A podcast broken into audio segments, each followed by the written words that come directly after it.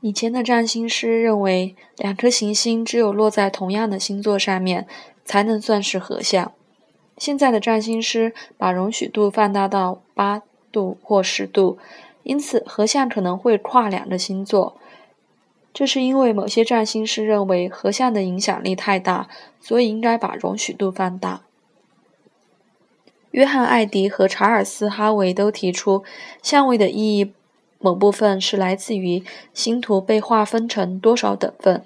换句话说，三百六十度的圆周必须被划分成某些等份，才能形成某些相位。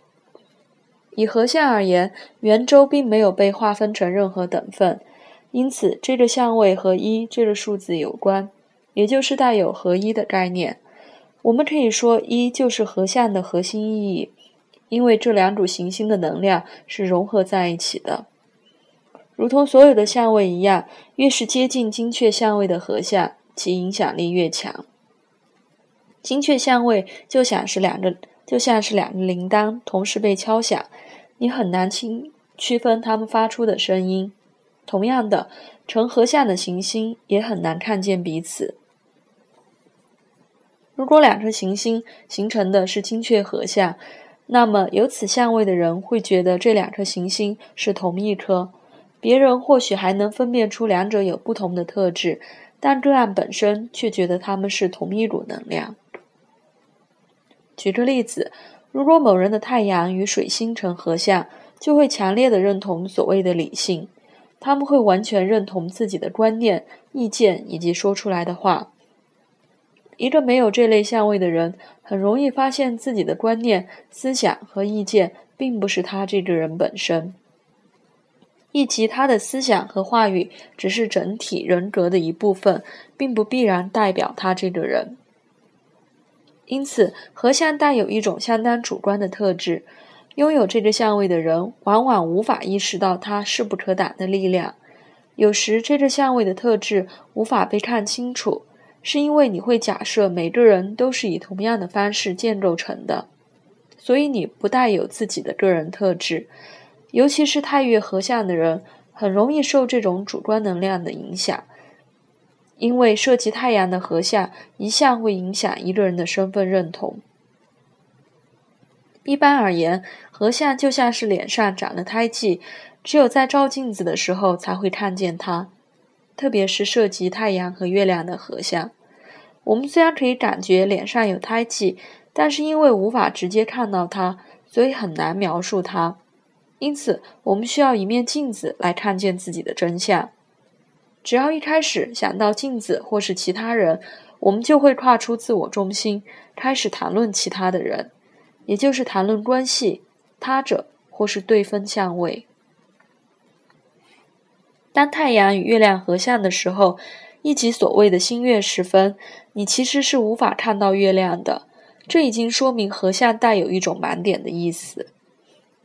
那些星图中有许多合相的人，往往有一种自动自发和自主的特质，他们不会向外寻找自我的定义，或是靠着外界来确认自己的身份，因此比较没有自我怀疑的倾向。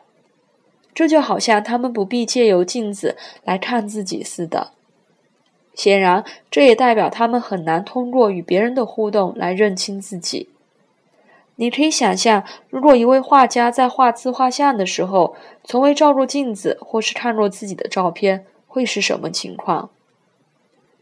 我想，这种画家画出来的自己，一定跟真实的状态不大一样。简而言之，合相会带来非常主观的倾向，而镜子或照片都能使它变得客观一些。我发现新月出生的人很少寻找占星师或心理治疗师的帮助，他们对自己的方向或目标十分清楚，但是也可能认知不够周全，因为只有通过他与他人互动，我们才能完整的认识自己，变成一个更圆融的人。也更能意识自己和整个社会的复杂面相。合相很容易找出来，由于能量都集中在一个小小的区域里，所以它一向是观察星图的重点。特别是涉及个人行星的话，合相就像一栋房子里的壁炉一样，会立即成为注意力的焦点。合相不带有好或坏、轻松或困难的成分，它就只是在那里罢了。至于这两颗星星行星相处的情况如何，就要看它们是否能融合在一起了。譬如月亮和金星合相，就不容易改变原先的柔柔顺特质。月亮如果合相土星，感觉上当然不会很舒服，因为此人的滋养能力和自发的情绪反应，月亮会被谨慎、自制、恐惧、责任、义务和掌控的能量土星影响。由于能量融合带来的效应，所以成合相的行星，特别是有好几个合相的情况，会变得很难阐释，必须做仔细的综合性判断。通常，外行星对内行星的影响是比较强烈的。由于合相大部分都会连接到星图的其他行星或焦点，所以必须仔细的考量。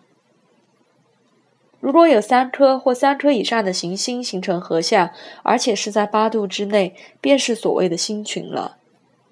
星群当然会强化合相代表的特质，因此星群显然是一张星图中非常重要或是应该关注的焦点。但由于星群的能量是连接在一起的，所以阐释会变得相当困难。有个说法是，星群可能会变成个案的盲点。他会很难意识到自己在相关领域里的态度有多么偏颇。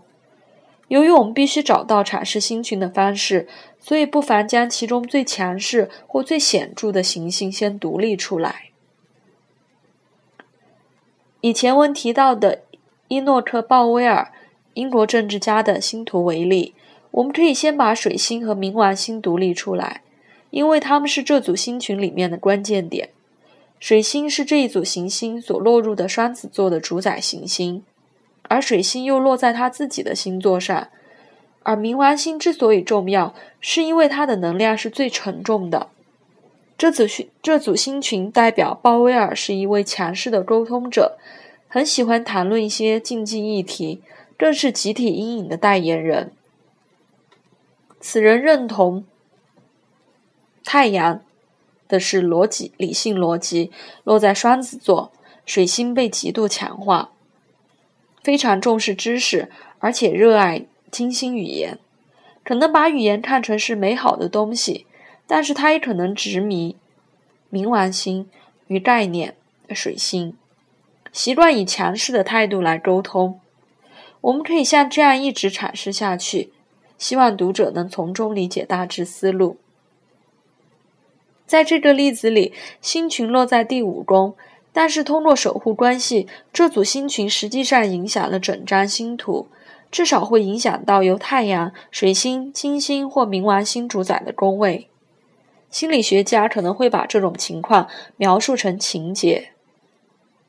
如果我们把这些宫位里的任何一颗行星及其相位也纳入考量的话，就可以把这组星群视为鲍威尔整个生命的关键所在。伊诺克·鲍威尔是一位著名的英国议员，他的一些带有种族歧视色彩的激烈言论，老一辈人的人都很熟悉。他的意见都是以非常强势的方式表达出来的。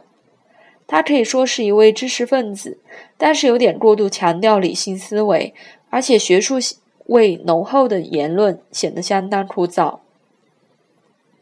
他能够说八种语言，包括一些早已死去。也就是冥王星代表的语言，例如希腊文和拉丁文。战争期间，他曾经在情报部门服务过，这也反映出了水敏相位掌握秘密信息的能力。从某次的公开访谈中，我们可以得知，他觉得最舒服的示爱方式是写诗。他喜欢的是瓦格纳之类有力量的音乐，也就是精明相位所表征的。